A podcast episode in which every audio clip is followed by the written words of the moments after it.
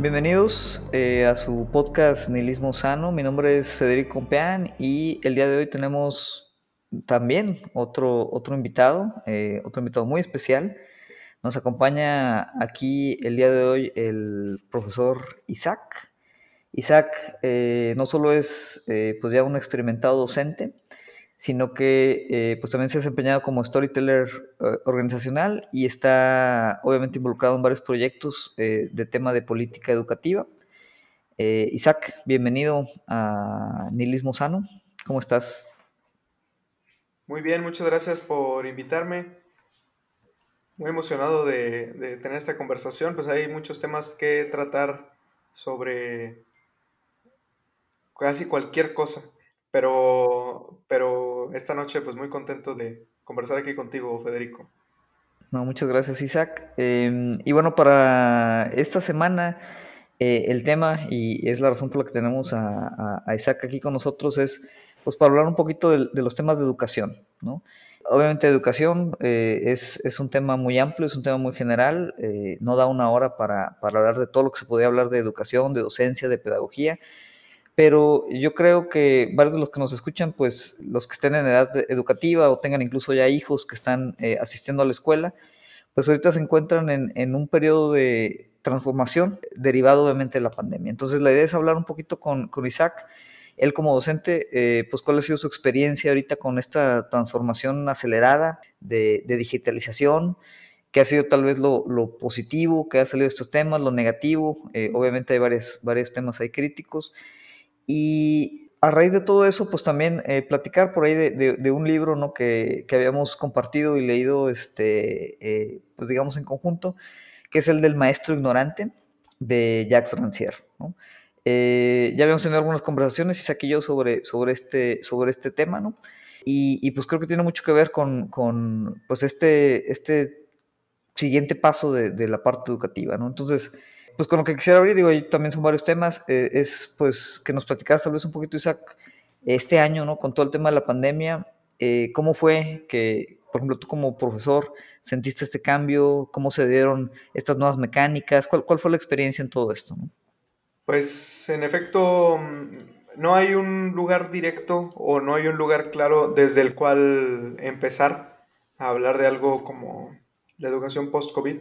Eh, o la educación pandemial o la educación DZ después de Zoom, ¿sí? o la educación DC después del COVID, eh, o, lo que se llama el gran reset. ¿no?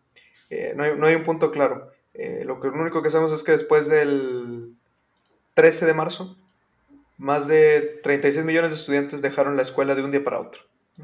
Y probablemente algunos siguieron yendo a clases presenciales durante un tiempo, pero eventualmente no fue sostenible. El riesgo del aula tradicional mexicana es, es muy alto para que los solvente una familia normal. Entonces, eh, una familia, digamos, de, un, promedio de ingresos, el gasto que te ocasionaría que tu hijo o hija se contagie, pues no, no es correspondiente a, a, lo que recibes. Eh, y, bueno, ni siquiera, estamos, ni siquiera estoy hablando en términos de calidad educativa, sino en términos de eh, el gran esfuerzo que le representa a la mayor parte de la gente ir a la escuela, en absoluto. Hablamos mucho sobre lo que pasa en el aula, pero generalmente a un observador común se le olvida que la escuela es desde que te despiertas hasta que llegas, ¿no? Eh, y, ese, y ese traslado no cualquiera lo puede hacer, no cualquiera lo puede hacer a salvo, ¿no? Y se vio afectado por, por esto. Eh, finalmente ese traslado también terminó afectando al dejar de existir como tal la, lo, que, lo que luego producía en el aula. ¿no? Y, y, cuando entramos en el aula entramos ya en otro universo. Un universo donde el maestro de por sí, esto lo dice el, doctor Jaime Saavedra, director del Banco Mundial, ya se encontraba en una crisis educativa antes del COVID, que es la crisis de la calidad. Casi todo el mundo occidental podía presumir de cobertura de arriba del 80% en la educación básica, que es bastante. En México, de hecho, tenemos 99% en educación básica según las estadísticas. Otra cosa es ver la realidad. Pero el gran reto era la calidad, porque no voy a decir cifras eh, que no tengo memorizadas, pero más o menos 4 de cada 10 estudiantes de básica y media no entienden lo que leen. O 5 de cada 10 no pueden realizar operaciones algebraicas básicas.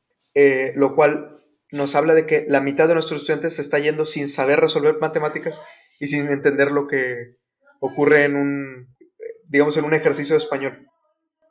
Ese era ya un problema antes del COVID y nadie sabía cómo resolverlo.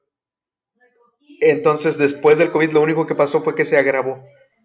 Y si combinamos esas dos cosas, eh, Fede, ya tienes como suficiente para aventarte varias tesis doctorales de entender cómo resolver eso en el norte, cómo resolverlo en el sur, cómo resolverlo en pública, cómo resolverlo en privada. Eh, y bueno, no se diga cómo resolverlo para hombres y para mujeres, que eh, hasta donde sabíamos, estamos en una casi, casi paridad de la educación, por lo menos básica. Pero ahora, no solo la básica, sino la media superior y probablemente una buena parte de la superior van a empezar a generar brechas en cosas que pensábamos ingenuamente que ya teníamos resueltas. Que ya estaban superadas, ¿no? Fíjate, ahí tocas temas, temas interesantes y, lo veo así como eh, dos, dos, puntos principales. O sea, eh, uno, y, esto lo platicábamos también en un episodio anterior, ¿no? Eh, el, el, COVID o la pandemia obviamente generan una situación, vamos a llamar, de, crisis o una situación de emergencia en varios temas, entre ellos la, educación, ¿no? sin embargo, como dices, o sea, muchas de esas crisis o, problemáticas, pues ya las veníamos arrastrando desde antes, ¿no? Y, sucede simplemente que, con el, tema del COVID, pues se aceleran, ¿no? O se, o se hacen mucho más evidentes, ¿no? Yo, yo, creo que eso, eso pasa muy claro ahí con el tema educativo. Y, y, de los temas que tú indicas, pues yo veo como dos vertientes, ¿no? O sea, hay, hay obviamente un problema técnico, ¿no? Que, que, es como el problema de, de pues, la accesibilidad de la educación, ¿no? Es el problema de cómo replanteamos ahorita la educación eh, que no puede ser presencial y obviamente quién tiene acceso ¿no? a, a, estos nuevos modos de, de, enseñanza, que, que, es algo que tal vez, pues sí, o sea, como dices, en su momento ya lo tenemos un poquito resuelto y ahora resulta que al tener que ser digital, pues de repente hay una serie de personas ¿no? que, que no tienen acceso a, algo que antes sí tenían ya eh, acceso. Entonces, por, un lado hay como un problema técnico ¿no? de, de cómo llegar al, a los estudiantes y, lo que mencionas, o sea, como que mucha gente visualiza la escuela como, pues ese, ese, momento de clase, ¿no? Que es estar en el salón y ya. Entonces, en ese sentido dicen, oye, pues estás en el salón, ahora en vez de estar en el salón, estás en la computadora, ¿no? Entonces es, es uno por uno, ¿no? Eh, es equivalente y, y, no hay nada más eh, alrededor, ¿no? Eh, pero eh, ahí obviamente pues hay más cosas que, que, ahorita sí me gustaría que nos platicaras, ¿no? Entonces, esa es como la parte técnica. Y luego hay una parte, ¿no? Vamos a llamar más pedagógica, incluso más filosófica, eh, en donde como tú dices, oye, pues independientemente si estemos en el salón de clases o estemos en, en, en, eh, la videoconferencia, hay un tema de calidad educativa, ¿no? O sea, hay, hay un tema de, de, de, hacia dónde va la calidad educativa, es un tema que, que ya era un problema, era un, un, un tema previo a la pandemia y ahorita se, se, se, agrava un poquito por el tema de acceso. Entonces, esos son los dos puntos, ¿no? Como un tema técnico, un tema pedagógico. La pregunta de hacia dónde va eh, el tema pedagógico yo creo que es muy profunda y es, es, es, la que me gustaría abordar. Pero tal vez antes de pasar a esa, este, volver un poquito a, bueno, ¿qué, qué implica, o sea, qué, qué, qué implica este cambio de, de, de como pedagogía digital ¿De qué carece eh, o, qué, cuáles son las cosas que están alrededor de, la educación que ahorita pues tal vez no se están reflejando en, el tema de, educación a distancia? Me parece que aquí el asunto, y esto es conocido, es que pensamos que requeríamos una adaptación en lugar de una innovación. Mucha, muchas de las escuelas no quiero decir que todas, siguieron una tendencia donde solo adaptaron, pero en una filosofía de, de, la sustitución. El salón de clases pasó a ser el, el programa, el, el, software, el pizarrón pasó a ser una PowerPoint. Yo, yo me sorprendí porque yo uso PowerPoint desde hace mucho, pero había muchos profesores que jamás habían usado PowerPoint en su vida, de, algunas escuelas que seguían enseñando con, con plumón o con, o con GIS, ¿no? con tiza. Este, bueno, hicieron esa modificación. Y el cuaderno de trabajos pues pasó a ser un documento de Word. ¿no? Hubo ahí una sustitución. Y esa sustitución no respondió directamente a lo que eventualmente iba a ser el problema. Eh, o lo que eventualmente se iba a empezar a mostrar como, como el reto. De por sí, de por sí no, no éramos capaces de captar la atención del alumno y no éramos capaces tampoco de mantener la continuidad, que es algo básico en casi cualquier pedagogía. ¿Qué se aprende primero y qué se aprende después? Eso no éramos capaces de, hacerlo antes. Eh, de otra forma, ¿cómo explicarías que no entendían cómo leer? ¿no? Si primero aprendieron el alfabeto y luego, este, no, no había ahí un, un asunto de secuencia.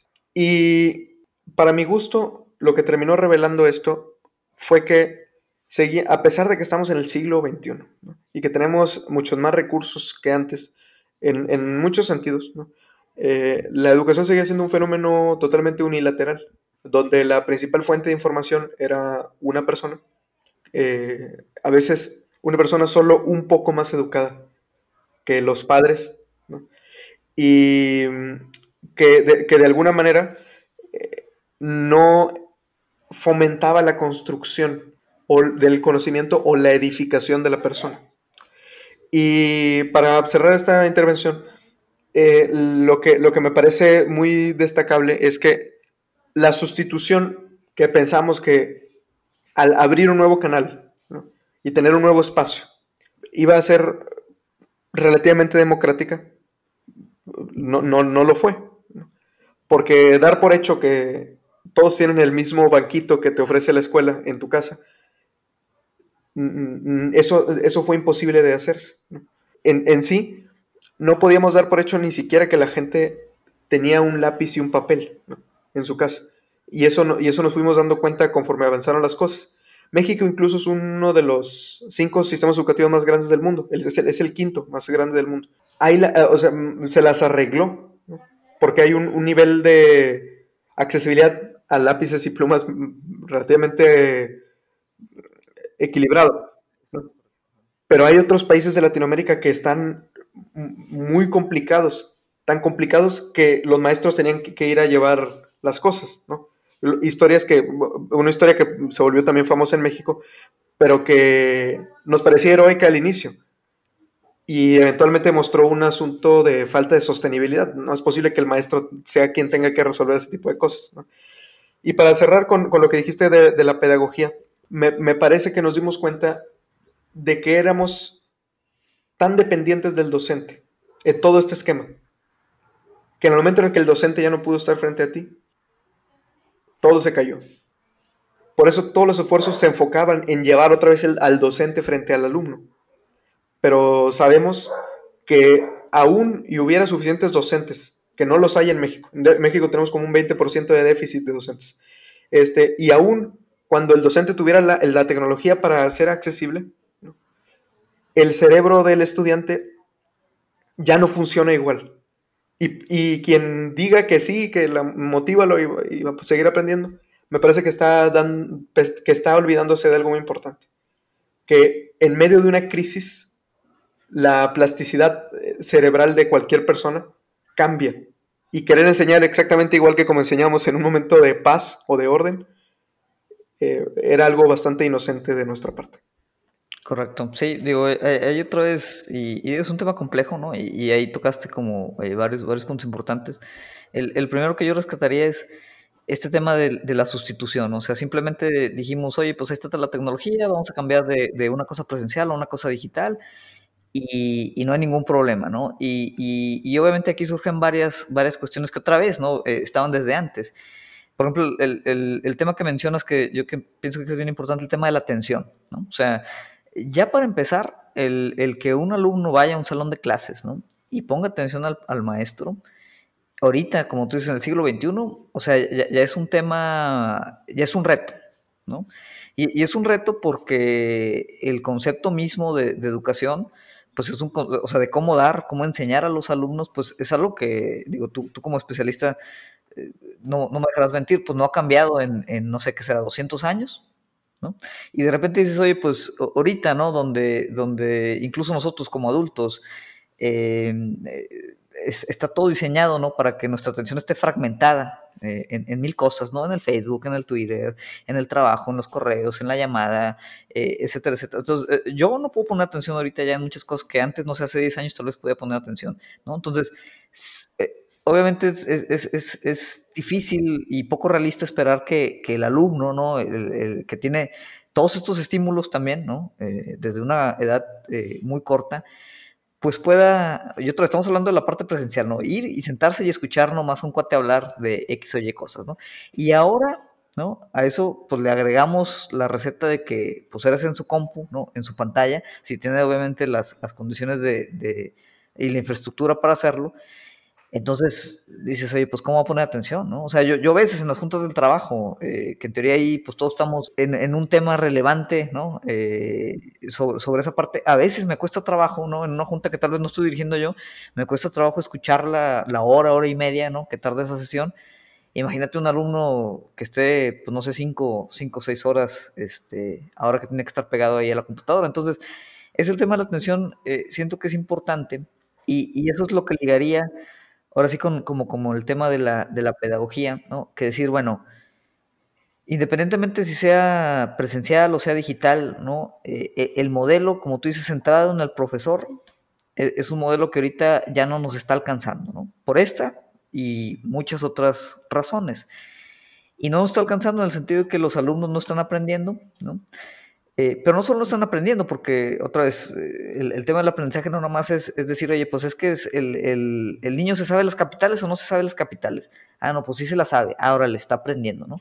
O sea, los, los, muchachos no están aprendiendo en el sentido de, de, de toda la, la, la, práctica, ¿no? Que, que implica el aprender eh, a nivel otra vez como de, de desarrollo y de, pensamiento, ¿no? Eso, eso, es lo que entiendo. O sea, no, no, no, estamos hablando aquí nada más de que es que los niños no se están aprendiendo las tablas, ¿no? O, o, es que los niños este, eh, no se saben cuáles son los, los autores eh, famosos de, del siglo de oro, lo que sea, ¿no? O sea, simplemente que el, el, alumno en, sí no, no está teniendo un, un provecho cognitivo, ¿no?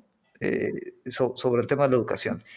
Y ahí, en esa parte, ¿no? Que, que, obviamente es central, independientemente si sea con la pandemia o sin la pandemia, pues hay, hay, hay, obviamente especialistas, ¿no? Eh, que hablan de ese tema y hay tendencias que, estamos viendo aquí en México. Pero a mí me gustaría que nos platicaras, ¿no? Eh, y, y, tal vez ahí empezar a meter, tal vez un poquito, eh, la, contraparte de, de, de Rancière sobre la figura del profesor, o sea, eh, ¿cómo ves tú o, qué ves que son ahí líneas hacia donde podemos dirigirnos? Eh, uno, que nos indiquen por qué pues, eh, el, el, modelo de educación no ha cambiado y, qué podemos hacer o, hacia dónde tendríamos que dirigirnos. ¿no? Pues en primer lugar, creo que necesitamos hacer un ejercicio de humildad como docentes y como sistemas educativos para conocer nuestros límites un sistema educativo, ni siquiera el, el, más malo, te diría, nos equivocamos durante 30 años. Ahora sabemos que tenemos que hacer las cosas distintas, porque casi todos están ligados a la política. Y, y no es un triunfo político decir que la gente se equivocó con el sistema. ¿no? Entonces, eh, creo que tiene que haber ahí un asunto de, de humildad. Pero si el sistema no lo va a hacer, esa va, a tener que ser una tarea del maestro, del docente.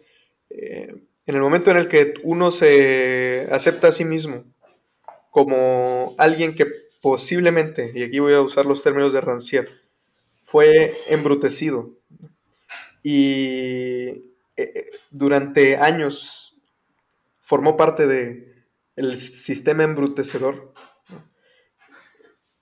creo que no hay otro cubetazo de agua como la pandemia para descubrirlo. Porque, como utilizando otra vez el ejemplo de las tablas, o de las ciudades, o de las partes del cuerpo, o de lo que tú quieras, pensar que tú eras el único que podía darle ese conocimiento a quien sea, eh, me parece que pecó así de, una dependencia. Y incluso lo podríamos llamar codependencia si pensamos que en el momento en el que el maestro se quede sin alumnos, se queda sin trabajo, que es algo que le pasó a muchos maestros. No sé cuál fue la tasa de, de, despidos, pero sí hubo tasas de eh, faltas de pago. Ya, no, ya no hay con qué pagarle a, normalistas este, de generaciones completas. Eh, simplemente ahorita se graduó un normalista y a dónde lo mandan. Este, entonces, eh, pero tal vez haya, tal vez haya otras soluciones. Pero el asunto aquí es que te mandan y luego, ¿qué, cuál, ¿cuál es el asunto? Si ahorita la televisión es la que está dando las clases. Eh, lo cual tecnológicamente me parece, me, parece útil, pero filosóficamente a mí me parece como también el inicio de la pesadilla de, no recuerdo si es Fahrenheit o el 1984, ¿no? Sí, sí, sí, sí, suena ahí medio distópico, ¿no? Como que recibir ahí tu educación vía televisión a través del Estado, ¿no? O sea, que, tal vez antes era similar, pero como que no se siente tan, tan evidente, ¿no? Y yo no estoy totalmente en contra de la educación total, ¿no?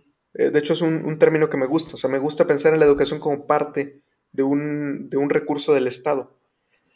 Pero sí estoy en contra de que el usuario no se dé cuenta de esa de esa cualidad totalizadora. Correcto, ¿cómo se eh, estructura?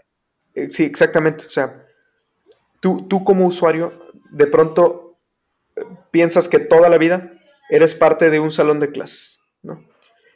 donde confías ciegamente en una persona que te dice, y gracias a eso es que creces, ¿no?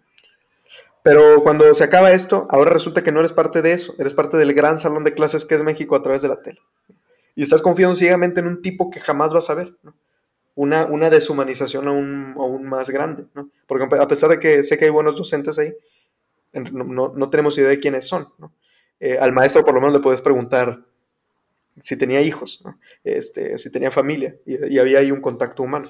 Entonces, eh, en ese proceso es doblemente peligroso mm, caer en asuntos como el adoctrinamiento de algunos temas. O eh, la, vacuidad de recibir información y no poder preguntar o no poder responderle a, quien te está emitiendo el conocimiento. Eh, y, en, ese sentido yo, yo, creo que por ahí es donde debe empezar el ejercicio. Y pienso en los maestros sobre todo porque yo no sé si le podemos pedir esto al alumno ahorita porque el alumno tiene muchos problemas. No sé, si lo, no sé si lo podemos pedir al padre de familia. Oye, padre de familia, reflexiona sobre el papel que está jugando toda esta cantidad de información que está recibiendo tu hijo. No sé si se lo podemos pedir como sociedad. Al maestro se lo podemos pedir porque tiene un contrato, este, con el, a través del cual podemos este, acercarnos a él. Eh, y es un ejercicio que hemos hecho en varios foros en los que yo he estado y nos damos cuenta de muchas cosas, como de lo vulnerables que. ¿no? Eh, ahorita los maestros que han sido víctimas de la cancelación social, la mayoría de ellos me parece que no se cuestionó su papel y asumieron que seguían siendo la misma autoridad que eran en un salón, ahora en la casa de la gente, O en, las redes sociales. Y, fue, digo, no, no, no juzgaremos sin tener todos los datos, pero me parece que ellos fueron víctimas de su propio orgullo consumiendo su papel totalizadora. No, y, mencionas algo bien importante, o sea, con, la digitalización, sea pues este profesor desconocido, ¿no? De, del gobierno eh, en la televisión, o sea, un profesor que sí conoces y todo, pero ahora lo ves digitalmente, o sea, la, dinámica o la relación ahí de poder es distinta, ¿no? Eh, eh, o sea, definitivamente cambia, y como tú dices, tal vez muchos de estos profesores, ¿no? Que ahorita se vieron envueltos en, en algunos de estos escándalos, eh, y otra vez yo, yo no justifico muchos de ellos, por ejemplo, hablábamos ahí de, del cuate este de FIME y la forma arrogante en la que se maneja, pero tal vez y otra vez, no, no por justificarlos, ¿no? Pero en el, en el sentido de entender de dónde surgen ese tipo de profesores, que no son pocos, ¿no? Es, es un profesor muy típico de una época actual todavía, ¿no? Y, como tú dices, son, son, son conductas de poder que surgen eh, de, esa misma arrogancia y, de esa misma estructura que coloca siempre al, al maestro en el centro, ¿no? Para todo, tanto para lo bueno como para lo malo. Porque así como tú dices, eh, ahorita, eh, ¿de quiénes los únicos que realmente podemos exigirles o, que la sociedad les exige y, espera que haya como, como que esta adaptación, este cambio, este encontrar nuevas formas de enseñar? Pues como tú dices, al único que podemos apoyarnos ahí es, es en el maestro, en el, en el profesor. O sea, como tú, el, el, padre de familia también tiene, tiene ahí un, un, un problema, ¿no? O sea, porque eh, ahora tiene a los niños en la casa, eh, tiene que también hacerlo un poquito de tutor, que era un, papel que, no jugaba antes, eh, obviamente tiene que, tener eh, o proveer ¿no? al niño de, que tenga pues, acceso a internet, como dices, el área donde pueda estar escuchando las clases, que una sillita donde no se canse después de estar 3, 4 horas, entonces, o sea, el, padre de familia se mete pues una serie también de problemáticas nuevas, ¿no? El alumno obviamente también, ¿no? Aunque siempre a veces consideramos al alumno como que pues es el que no quiere, es el rebelde, es el que es indiferente, pero bueno, el, alumno también tiene ahí eh, cierta cantidad de retos, ¿no? Eh, entonces no queda más que el, profesor en donde depositar esta parte, que habla otra vez de lo que decías, de la dependencia que hay del sistema educativo sobre la figura de, del profesor, ¿no? Que ahora tiene que ser tanto mártir como el, el que salve este, este rollo pero digital, digitalmente pues también se pierden esas conexiones. O sea, el, hecho de que no puedas interactuar así, eh, pues cara a cara, ¿no? Eh, esas dinámicas eh, que antes, pues tal vez pasamos desapercibidas, pues son, son claves, eh, obviamente, en, la relación de, la educación. Entonces, digo, se me hace interesante como esa parte de, de decir, oye, pues el, el, profesor es como que ahorita tanto el, el responsable como el, la víctima, como el, victimario también a veces, ¿no? De, todos estos, como vamos a llamarles, pues no sé si vicios, ¿no? Pero, eh, pues condiciones, ¿no? Como tú dices, de, del sistema educativo, ¿no? Entonces se, se, me hace, pues muy interesante como esa posición en la que están los maestros. Y yo hago esta siempre, digo, no, no, no lo he hecho siempre porque, pues, en realidad esto es nuevo, pero esta invitación a, a la humildad también va para ya aceptando que ya no somos lo que éramos antes. Ahora, ¿qué podemos ser?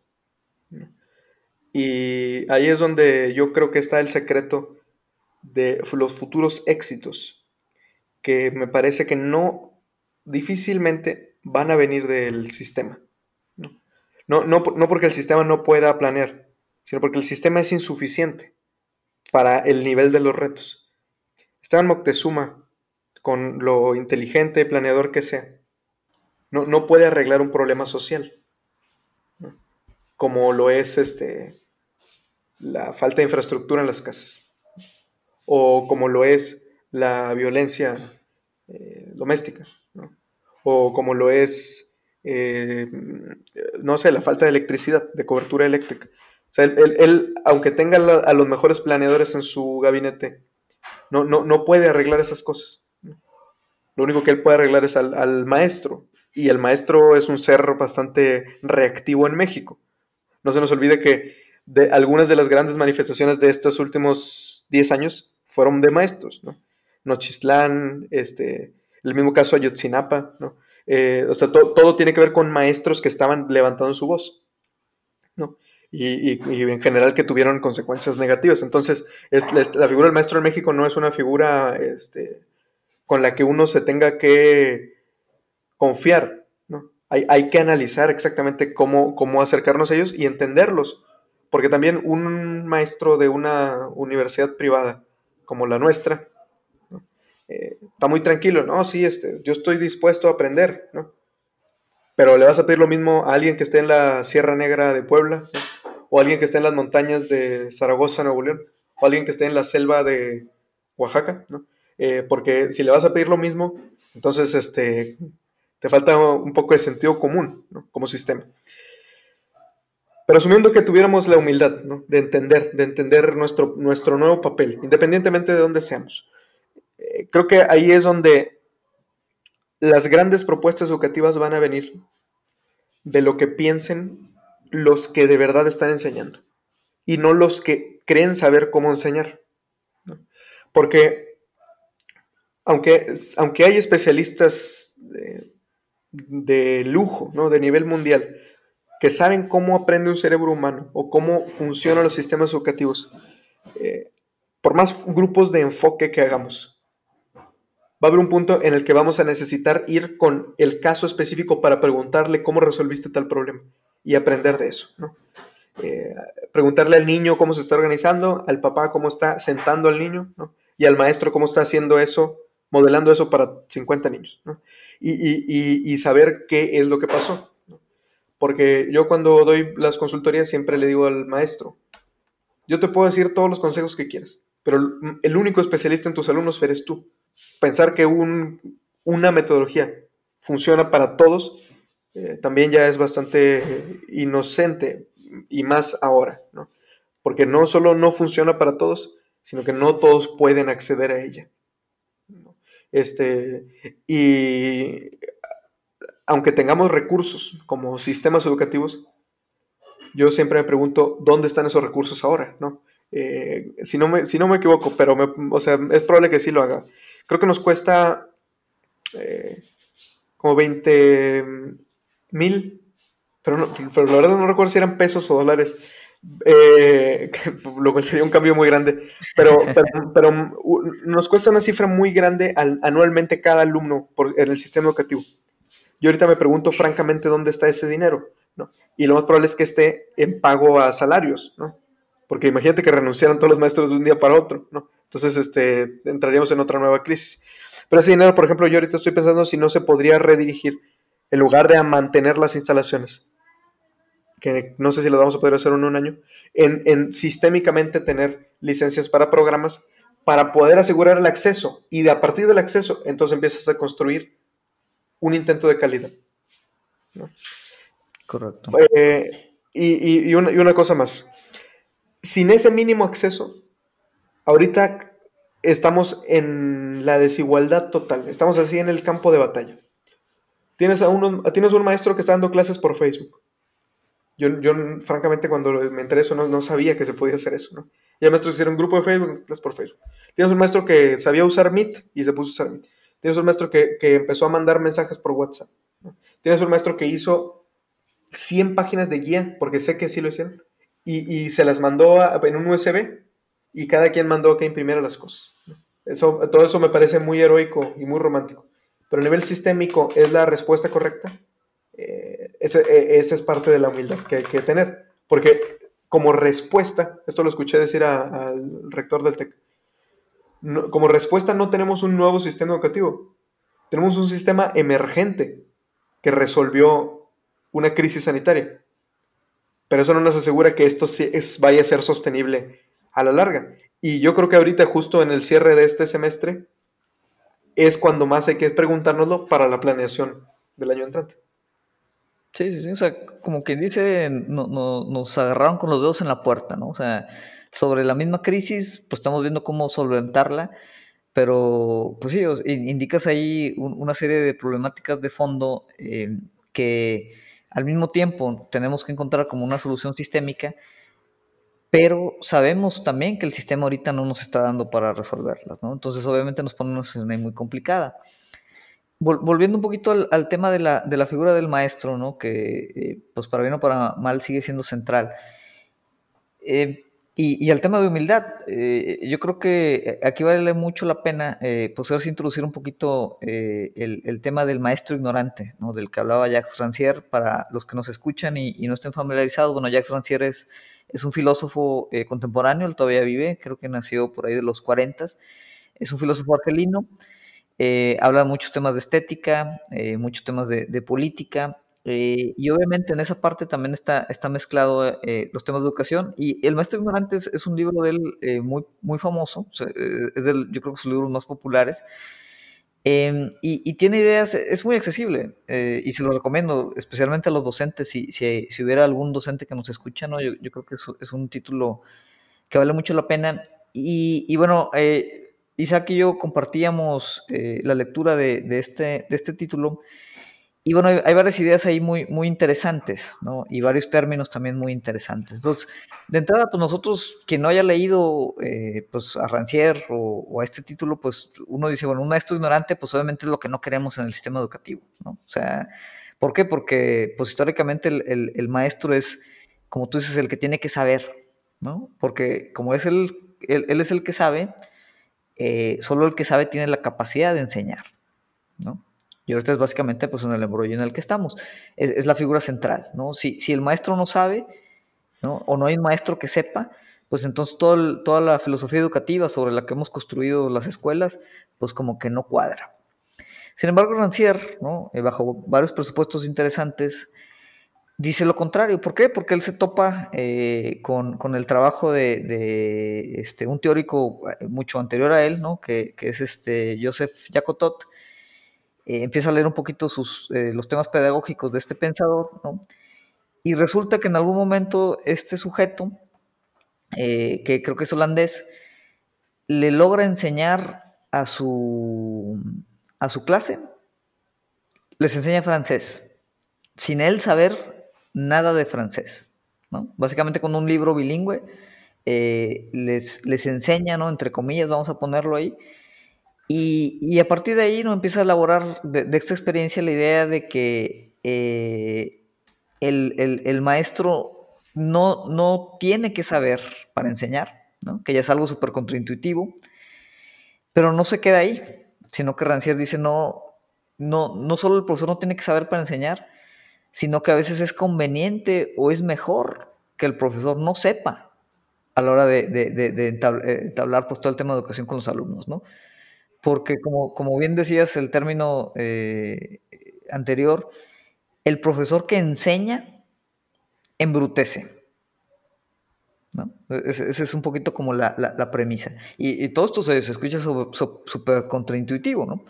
Eh, entonces, no sé, Isaac, por ejemplo, eh, en, tu experiencia, ¿no? Y, tomando esta, esta lectura, o sea, ¿cómo, ¿cómo, le explicarías a ellos los que nos escuchan es, esta como aparente contradicción de decir, oye, es que el, maestro puede ser ignorante y la ignorancia del maestro puede ayudar a que los alumnos, eh, lo contrario de, embrutecerlos, que en, en, lenguaje de Rancière es emanciparlos, ¿no?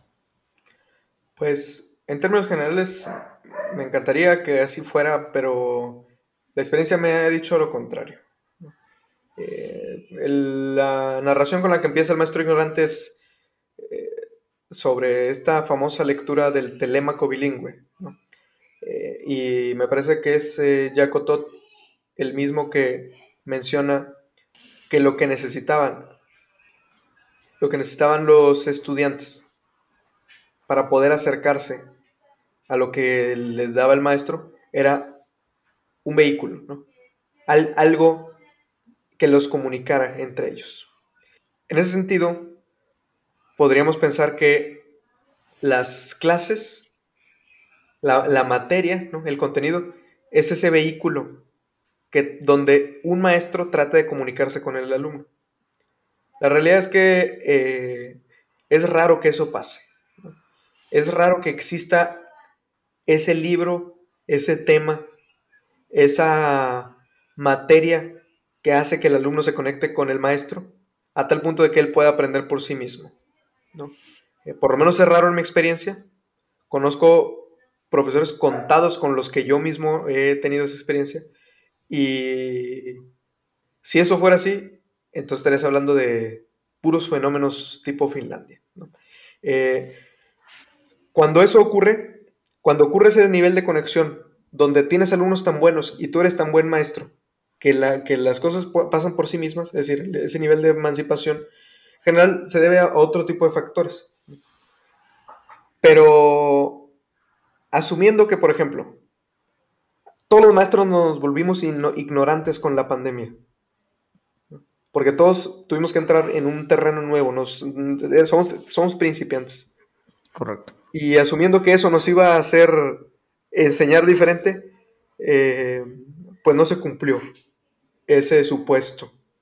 Y pensando que así vamos a tener otro tipo de acercamiento, En mi opinión no se cumplió, porque si no, entonces no serían tan famosos estos casos de maestros quejándose y maestros llorando. Y se, o sea, se hacen famosos porque la gente se identifica con ellos. Y se identifican con ellos porque me parece que esa es la realidad más difundida. No, no, no la realidad total, pero sí la más difundida.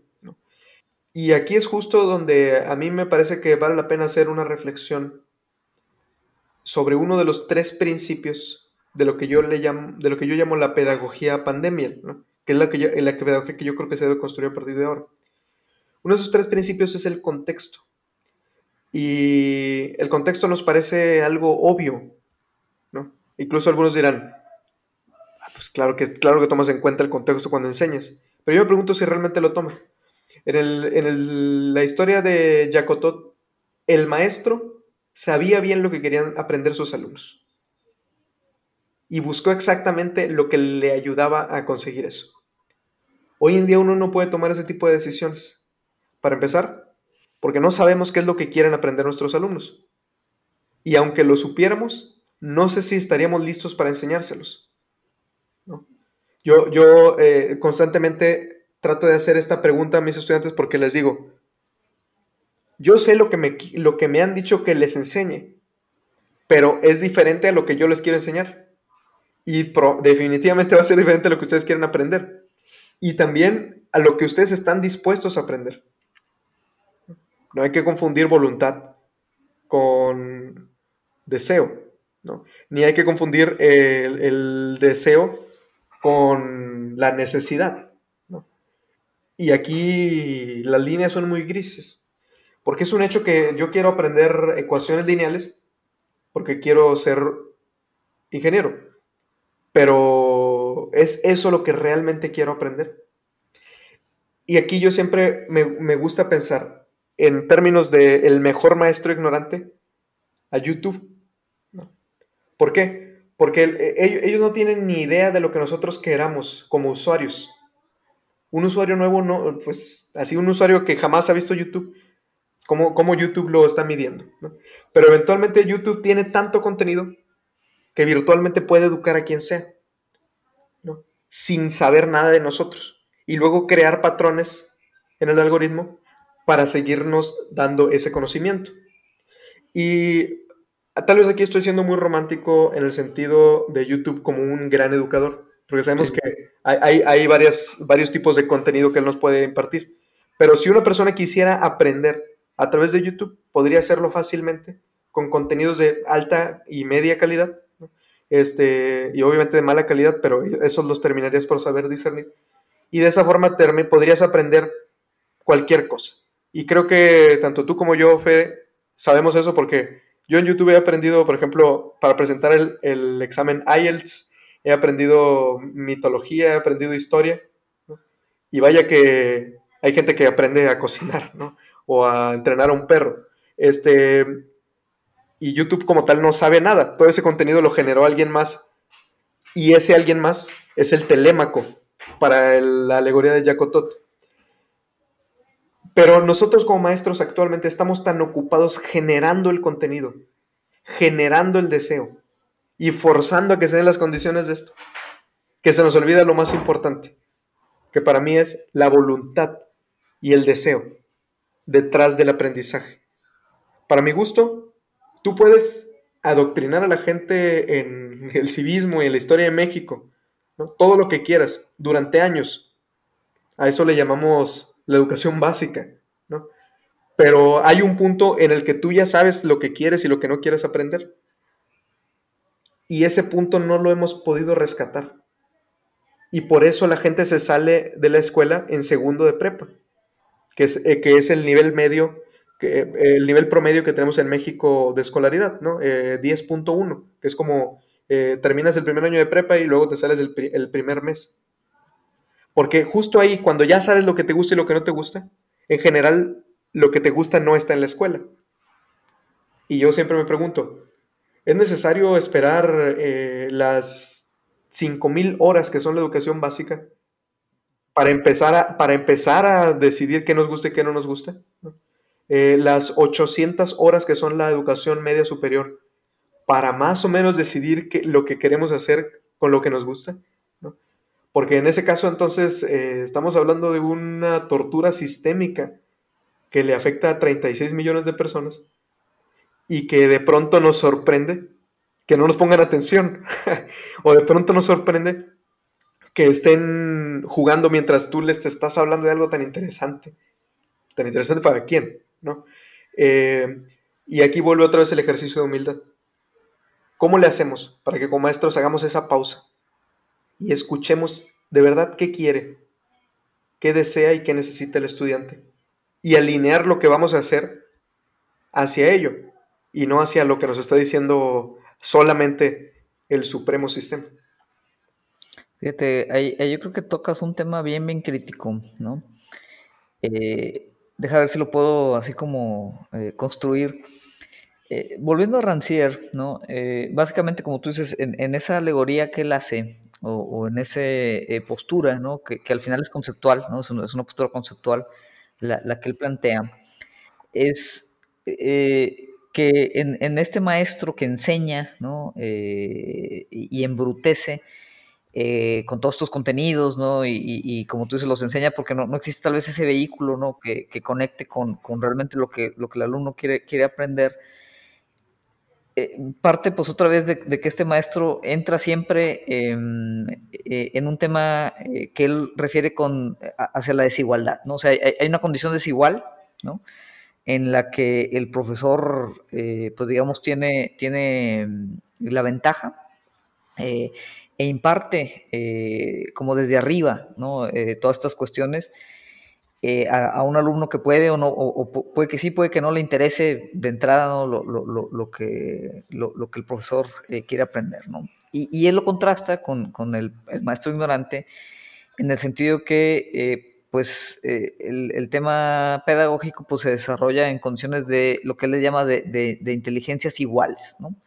Y él dice, mucha la gente, ¿no? Que, piensa, eh, incluso a nivel de clase, ¿no? O sea, eh, que piensa que, no puede aprender, ¿no? Que no puede, eh, que no es capaz de hacer ciertas cosas, que hay ciertos trabajos que no superan, ciertos contenidos que, son para gente muy inteligente, el típico de que pues es que yo, yo no soy bueno en matemáticas, nunca lo voy a hacer, ¿no? Entonces, eh, dice, bueno, hay una cuestión, ¿no? Que, que, que este tipo de educación previene, que es el, realmente darnos cuenta que todos tenemos como una inteligencia eh, con el mismo potencial, que es una idea obviamente bastante radical, em, y que por ello podemos y tenemos la capacidad de aprender, eh, pues digamos, a condición de iguales con el maestro, y, que el maestro nos, nos oriente.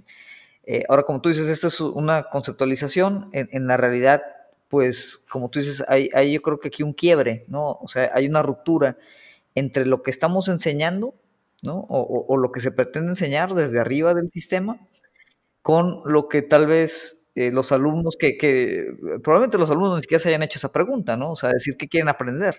Simplemente atienden a la escuela o, al requerimiento educativo porque pues así está sistematizado, ¿no? Pero, pero como tú dices, tú le preguntas a los alumnos, y yo creo que si los profesores que nos están escuchando han hecho esa actividad, pues yo creo que pocos alumnos les han podido responder de forma rápida y concisa qué, es lo que quieren aprender. Entonces, en, el concepto de, de Rancière, del maestro ignorante y la educación embrutecedora, yo preguntaría entonces si, no es eh, el, mismo sistema. E, educativo, tal cual como lo conocemos, como esa figura de ese profesor embrutecedor. ¿no? O sea, es el profesor que, sabe o cree saber o pretende saber cómo, educar, qué educar, qué enseñar, cuáles son los contenidos. Entonces, este profesor institucionalizado es el que define ahorita todos estos contenidos. ¿no? Y obviamente no, hay, no, hay ese eh, telemaco, no, hay ese vehículo de comunicación entre, entre ese, ese profesor institucional, eh, de institución o esa institución sistémica gigantesca, esa estructura, con estos 36 millones de, de alumnos. ¿no? Y, lo que comentas es bien claro, ¿no? De estos 36 millones de alumnos, pues un montón yo creo que, que, aprenden o han aprendido cosas por sí mismos, ¿no? Cosas que les interesan. Y como tú dices, ya sea en YouTube o incluso a veces con, con algún amigo, Este, digo, ya, ya ves, tenemos ahí la historia aquí en, en, Monterrey de Celso Piña, que pues también aprendió a tocar el acordeón, este, pues casi casi por su cuenta, ¿no? Eh, entonces, de esas historias hay un montón, ¿no? Gente que, hubo un, un, atleta, no recuerdo de qué país, que también llegó a las Olimpiadas en lanzamiento de disco viendo videos de, de, de YouTube, entonces todo esto obviamente es posible, ¿no? Y, y, aunque son instancias tal vez ahí muy particulares y sí está un poquito romantizado, eh, básicamente aquí la lectura, ¿no? Eh, sería que tal vez la educación, ¿no? Al menos ahorita, está fuera de la escuela. Entonces, e, es, esa, ese pues es, no es un problema menor, ¿no? O sea, tenemos otra vez esta, este profesor eh, hecho institución que no tiene un vehículo de comunicación con todo este conjunto de alumnos, ¿no? Ese conjunto de alumnos, según Rancière, y yo estoy de acuerdo hoy con él, tienen toda la capacidad de aprender, pero tal vez no quieren aprender lo que esta institución les está diciendo y esta institución o este sistema no está en capacidad de entender o definir qué es lo que estos alumnos deben de estar aprendiendo. Entonces ahí hay un, quiebre, pues yo creo que súper importante, ¿no? Donde casi casi podríamos decir, pues entonces, ¿cuál es el chiste de, que seguíamos mandando a los alumnos a la escuela ahora que los conectemos a la escuela a través de, de todas estas videoconferencias. O sea, este quiebre se puede, se puede volver a reconstruir, ¿no? Eh, se tendría que reconstruir a través del sistema, o, o, casi casi tendríamos que plantear aquí tal vez temas mucho más radicales en donde, eh, y, te digo, esto pues es casi casi hablando ahorita de, de, de, sueños, ¿no? Pero en donde digamos, oye, pues eh, tal vez los, los niños ya no tengan que ir a la escuela. O sea, tal vez la escuela ya está obsoleta al día de hoy.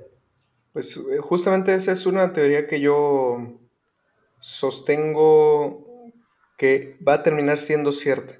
Y tengo que tener cuidado porque uno no se va a disparar en el pie, ¿no? Uno, uno como maestro pues no se quiere quedar sin trabajo.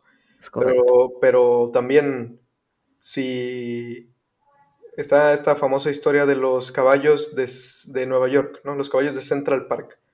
Eh, dicen que el sindicato de choferes de caballos de, de Nueva York mmm, puso una demanda por, porque se estaban, estaban llegando los autos, ¿no? Y les estaban quitando trabajo. Eh, y bueno, al final probablemente ganaron, pero eso no detuvo los autos, ¿no?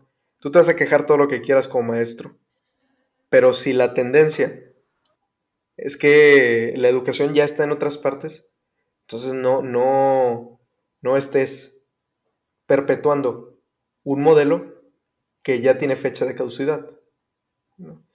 Eh, yo, yo creo que mientras más deconstruyamos este qué es la educación y este dónde aprender y de quién aprender, eh, mejor para nosotros como docentes, pero también mejor para, para una sociedad que, que gasta un tercio de su vida en las aulas, ¿no? Este, porque tú, porque, yo te dije el promedio, ¿no? Este, que son los 10 años. Pero ¿cuánto, cuánta, cuánto tiempo estudia un médico, ¿no? O alguien que estudia un doctorado. Eh, pues estudia, te pasas en las aulas casi toda tu vida. ¿Para qué? Y aquí es donde creo que está la pregunta.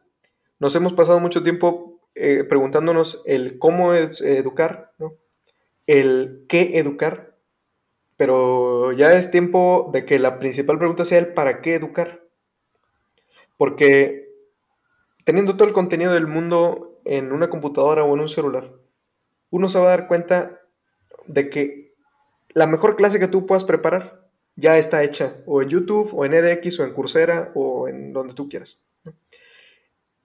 En ese sentido, hay que pensar el, el, el para, para, qué sigo yo entonces replicando las cosas.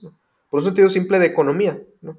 o, por un sentido simple de, de, este, administración efectiva del tiempo, que es nuestro, nuestra principal limitante. y, y ahí es donde el para qué quizás nos pueda dar una luz de otra cosa que enuncia no solo Rancière, sino Freire, este, y también eventualmente casi todos los grandes pedagogos, que es la capacidad socializadora de la educación.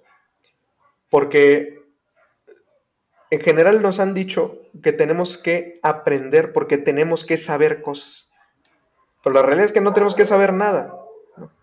Eh, hagamos una encuesta pequeña y cuánta gente sabe cosas que no les sirven para nada. O cuánta gente sabe cosas que ellos dicen, esto no me sirve para nada, aunque sí tal vez tenga alguna utilidad.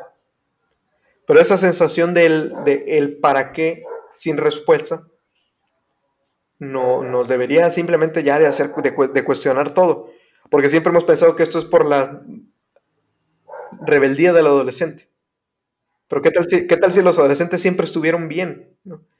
Este, o sea, ¿qué tal si ellos siempre tenían la razón y nosotros por un adultocentrismo eh, pensamos que solo por tener más años teníamos la razón?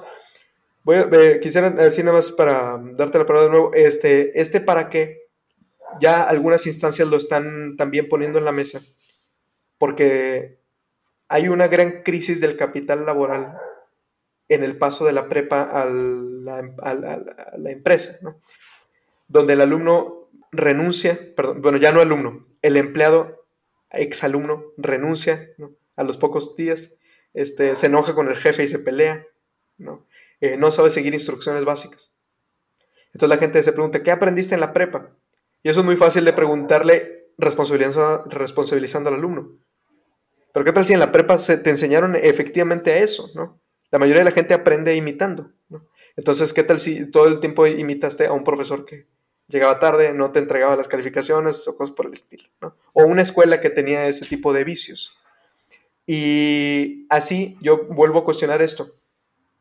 En las 800 horas que tuviste en la, en la educación media superior, porque ese es el promedio de horas, no, pudieron enseñarnos a, medir nuestros impuestos, ¿no? Para poder eh, pagarlos, ¿no? Y aumentar la recaudación. Hay una correlación directa, pero um, yo, la, yo desconozco la, la fuente, pero hay una correlación directa entre nivel de dominio lector y de matemáticas y la recaudación de impuestos, eh, que, se me hace, que se hace así como algo muy curioso, pero, me, pero me, me, hace sentido que alguien con una educación este, básica en esos términos, entiende las consecuencias de ser parte de un sistema tributario efectivo. Eh, pero no creo que todo el mundo lo esté logrando. Y, otra vez entonces volvemos al para qué. Yo, por ejemplo, ahorita me pregunto, ¿para qué? ¿Para qué nos sirve años de educación de inglés no efectiva? ¿Sí? No, no efectiva porque mm, eh, solo 4% de la población de México habla fluidamente inglés. Sí, a pesar de que llevas inglés este, años. y, a pesar de que es una materia obligatoria en media superior. Pero ¿para qué sirven esos años? Eh, en comparación con, por ejemplo, eh, este asunto del ahorro. Este, ¿cuántos, alumnos no, tienen así como una, unos conocimientos básicos del ahorro o del uso del crédito? o del conocimiento de, los partidos políticos, ¿no? las estructuras sociales. Eh, cuidado, cuidado de tu propio cuerpo, ¿no? 800 eh, horas, de las cuales, no sé, unas 200 horas son para inglés. Esas 200 horas, ¿dónde se están yendo y en qué otra cosa las podríamos usar para lograr algo más? Correcto. Sí, digo, son preguntas yo creo que esenciales. Eh, y, al final, ¿no? O sea, ese para qué, eh, pues sí, yo, yo, creo que a nivel profundo no, no, lo podemos responder o no lo hemos podido responder ahorita. Muchos te dirían, oye, pues ¿qué es que para qué vas a la escuela?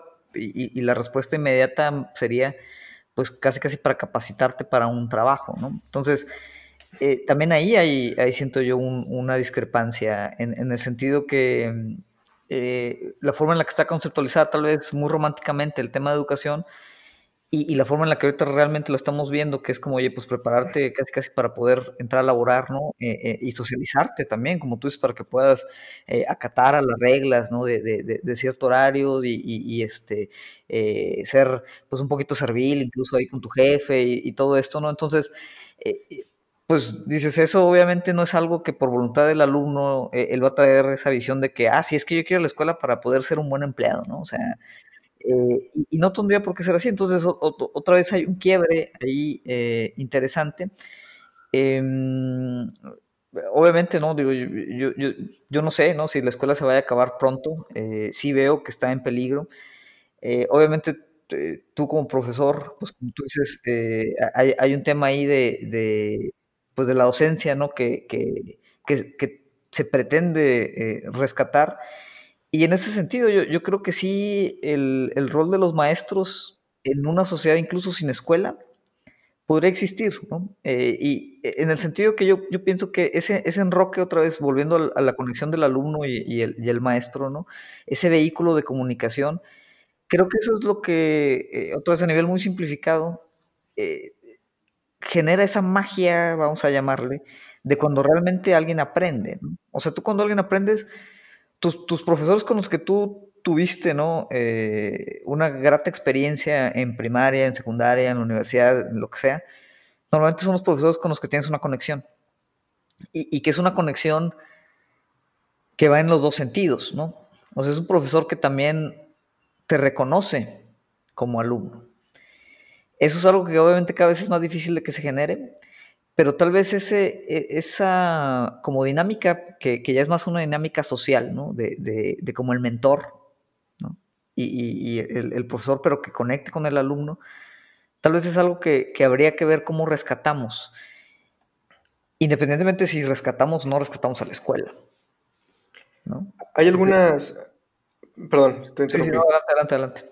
Hay algunas tendencias eh, de la actualidad de las escuelas comunitarias. Creo que, creo que es una de las posibles respuestas de ahora, ahora ¿qué sigue? ¿no? Una escuela comunitaria aspira a educar a la gente cercana, porque también el sistema en su afán de aumentar la cobertura, se le ha olvidado que la escuela es un lugar propio de un vecindario, eh, que le da trabajo a gente, alrededor del cual camina la gente. Por mencionarte así dos cosas fáciles y también donde la gente tiene la mayoría de sus primeras relaciones sociales. Creo que las escuelas comunitarias han buscado recuperar esto e incluso llevarlo a un nivel más profundo al invitar a padres de una misma colonia a que los inscriban simplemente para que tú puedas llegar caminando a tu escuela. Pero por otro lado, para que conozcas al vecino en la escuela y de paso a los papás del vecino. Y de esta forma, a la próxima que estés intentando hacer alguna tontería, como destruir una banqueta, pienses, ah, pero él es mi compañero de la escuela. Que, creo que fue uno de los grandes éxitos del, del, modelo finlandés, que es muy cuestionado ahora por sus técnicas didácticas, pero que a mí me parece que en el sentido de la construcción de la comunidad logró grandes cosas. ¿no? Ahora, Finlandia tiene 5 millones de habitantes. Nosotros solamente en preparatoria tenemos 5 millones de alumnos. O sea que sería imposible hacer esa comparación. Pero por eso creo que la educación comunitaria sí tendría esa capacidad. Porque no está buscando las grandes coberturas, sino que está buscando esos focos donde la educación pase a ser parte de una actitud social completa y no de algo que haces de 8 a 1 para después llegar a la vida real. Correcto. Sí, eh, el, como mm, esa, esa, dinámica comunitaria de, la educación yo creo que es, pues es todo un tema, ¿no? Eh, también eh, es algo que obviamente va más allá también de la educación, pero, pero yo creo que se nutre de esas mismas dinámicas y pues sí, digo, yo, yo creo que aquí pues hay, hay un montón de, de, posibilidades y, y, cosas distintas, eh, Isaac. Sí me gustaría, eh, pues a manera tal vez un poquito de cierre, eh, tú como profesor y docente y consultor, ¿no? Obviamente en todos estos temas, ahorita yo siento que pues hay, hay mucho estrés, ¿no? Hay, hay mucha desesperación, hay mucho pues sí, o sea, mucha angustia incluso, ¿no? Eh, a nivel general, ¿no? A nivel global, porque la situación pues sabemos que está complicada, ¿no? Y hay muchas cosas que de repente pues ya no nos hacen mucho sentido y, cosas que pensábamos que estaban claras no lo están tan claras y la educación es una de ellas, ¿no? Específicamente en el caso de los profesores, ¿no? Eh, que obviamente tú entiendes bien esa experiencia. ¿Qué les dirías, no? Por ejemplo, si, hubiera algunos escuchándonos, eh, para tratar de afrontar este, este momento tan complicado, especialmente esos profesores que ahorita, como tú dices, pues se han vuelto ahora principiantes nuevamente, ¿no? Eh, en, temas educativos, que han tenido que, muchos con dificultad también eh, de, de, infraestructura, muchos con dificultad de, de, manejo de la tecnología, este, eh, muchos con, con, las dificultades normales de, la inexperiencia, tal vez. Entonces, ¿cuál sería ese un mensaje, ¿no? Que tú podrías darles, pues ahora sí, un poquito de, aliento, ¿no? De por dónde ir, de, qué líneas tirar, este, respecto a esta situación, ¿no? O sea, e, e, ese, profesor que se siente desesperado, ¿no? Que se hace estas mismas preguntas que, que, que nos estamos haciendo ahorita, pero que dice, es que yo cómo puedo... Eh, abonar esas preguntas. O sea, yo simplemente pues me conecto cinco horas ahorita con los alumnos, veo que no quieren aprender, eh, estoy más estresado, estoy metiendo más tiempo en esto y, veo que pues no vamos en la dirección correcta. O sea, ¿cuál sería tu recomendación para todos esos profesores que ahorita se sienten pues digamos acorralados en, esa, en esa parte? Lo primero es, y espero que no me lo tomes ni tú ni nadie mal, que la normalidad no va a volver en la educación. Aunque abramos las escuelas de nuevo y adoptemos, por ejemplo, los modelos de China, o los modelos de algunas escuelas que ya están así adecuando, en México difícilmente va a haber dinero para hacer esa adecuación. Entonces, cuando volvamos, o vamos a tener la mitad de los alumnos, lo cual va a representar tener la mitad de los maestros, o vamos a quedarnos aquí y a tratar de, arreglar las cosas. Así que la normalidad como tal no volverá, olvidémoslo. ¿no? Y si vuelve, creo que nada más va a ser para darnos un trago muy amargo. Esto lo digo para no generar una falsa esperanza de que, no, no, esto nada más lo estoy aprendiendo mientras tanto. Más nos vale que estos skills los aprendamos para que perduren en nosotros. Y más nos vale también que entendamos que la educación ya es otra. Por otro lado, este asunto de sentirnos principiantes, como nos puede poner vulnerables, también nos puede empoderar. Porque como principiante estás ávido de capturar todo. Y yo he visto maestras y maestros muy jóvenes dispuestos a aprender, porque van empezando, y maestros y maestras ya muy mayores también dispuestos a aprender. Casi todo eso está en la disposición. No podemos pedir la misma disposición a todo el mundo. ¿no? Porque mientras unos solo educan, otros tienen que educar mientras hacen otras cosas en la casa. Pero entendamos, entendamos nuestro papel como un momento desde el cual estamos más o menos igual y del cual podemos crecer juntos. Otra, y esta me parece también clave, es la necesidad de colaborar. Yo eh, di, di, una charla de esto hace un año en Eslovaquia y a mí se me hacía muy extraño que esa fuera un, tema, ¿no? Enséñanos eh, cuáles son estrategias para colaborar. Como que a mí se me hacía absurdo no saber cómo colaborar. Pero la verdad es que colaborar es más difícil de lo que pensamos. Bueno, ese fue mi aprendizaje como maestro joven. Y es aún más difícil aquí. ¿no? no todo el mundo quiere ayudarte. Lo más probable es que haya alguien que sabe todo y no quiere enseñarle a nadie. ¿no? Pero yo creo que eso hay que eliminarlo. ¿no? Y eh, eh, como nunca es momento de voltear a ver al maestro que ya sabía usar Zoom para preguntarle. Porque eso de tener que estar contratando externos, que ojo, tampoco me quiero disparar en el pie, porque yo soy uno de esos externos. Este, tiene, tiene sus ventajas, te traen conocimiento nuevo. Pero ¿qué tantas cosas podríamos aprender entre nosotros si bajamos un poco la guardia y empezamos a comportarnos como lo que somos, ¿no? Son equipos docentes. Y lo último tiene que ver con el muchacho. O sea, estos muchachos no van a tener graduaciones, no, van a tener adolescencias este, en los antros. Los niños no, van, no, no, saben lo que es una escuela. Hay niños que empezaron el kinder ahora, no, jamás han visto una escuela. Es correcto. Este, no, no, no tienes un patio donde correr. No, no te dejan ni siquiera entrar a HIV.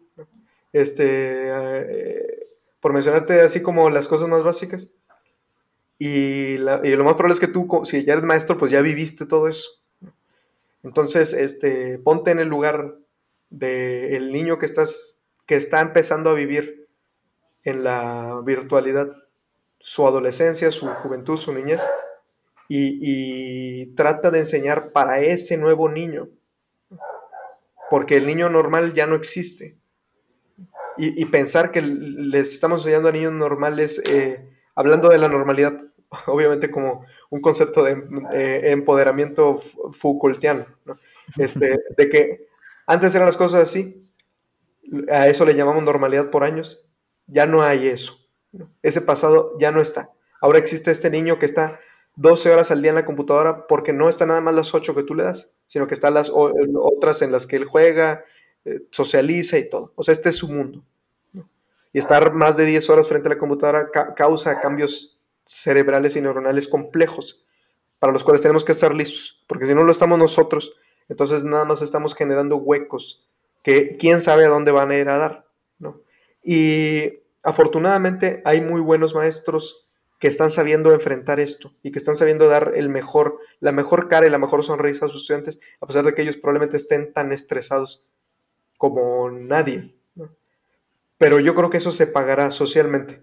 Las buenas prácticas y las buenas experiencias tendrán un pago social en el alumno que no deserta. Porque la educación no debe ser una preparación para la vida, la educación es la vida. Y si tomamos esto como un simulacro y lo otro como la realidad, eh, ahí es donde va a ocurrir el verdadero quiebre del cual hemos estado hablando. Entonces más vale que vayamos tomando esto ya como una vida, una ciudadanía virtual, una moral virtual, una ética virtual.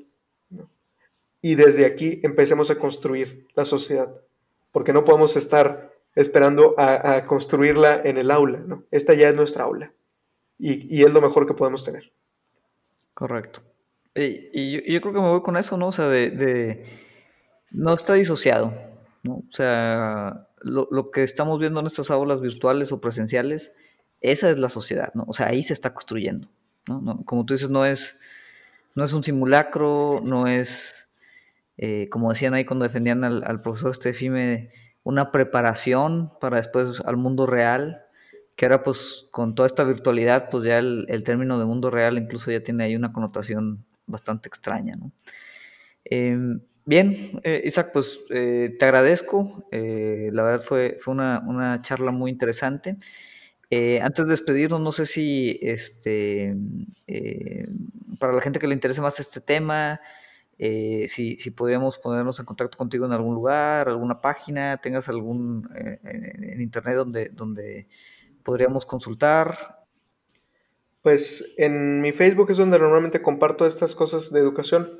Isaac espacio LR, Isaac con doble A, y en Twitter Isaac-profesor. Isaac con doble A también. Y ahí podemos continuar la conversación. Me dará gusto conocer a tus radioescuchas.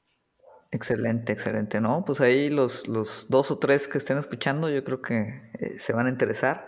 Entonces, bueno, nuevamente, pues muchas gracias Isaac por, por la conversación. Eh, gracias a todos los que nos escuchan. Eh, como saben, bueno, nos pueden ubicar ahí en, todas las plataformas típicas de podcast, ¿no? Principalmente estamos ahí pues en Spotify, en iTunes, eh, en Google Podcast. Eh, Nilismo Sano también ahí en, Facebook, eh, para los que, los que nos quieran contactar a través de ahí. Y si no, también me pueden contactar directamente a través de mi correo personal, federico.compean.gmail.com. Les agradecemos a todos los que nos escucharon también esta semana y pues nuevamente gracias Isaac por acompañarnos. Muchas gracias. Que tengan una excelente noche. Y bueno, antes de que se me olvide, eh, también eh, para que nos sigan por ahí en la página de Facebook, otra vez la página es Nihilismo, Nihilismo Sano, así nos pueden encontrar. Eh, por favor ahí denle like, denle follow, vamos a estar posiblemente dentro de las siguientes semanas em, empezando ahí a hacer algunos, algunas transmisiones en vivo, discutiendo tal vez ahí algunos temas pues eh, de forma un poquito, vamos a decir, informal, eh, incluso leyendo tal vez algunos libros ahí en vivo también. Entonces, estamos preparando por ahí algunas, algunas dinámicas para pues acercarnos más con la, comunidad que, que escucha el, podcast, que está creciendo. Entonces, si ya nos siguen en Spotify, si ya nos siguen en, en Google, si ya nos siguen en iTunes, Eh, pues también por favor para que nos sigan en Facebook para que eh, bueno ahí podamos compartir eh, algunas sesiones más adelante ¿no? entonces em, ahí se los se los recomiendo. Empezarán a ver ahí más más actividad también. Entonces ahora sí bueno sin más por el momento gracias y nos vemos la siguiente semana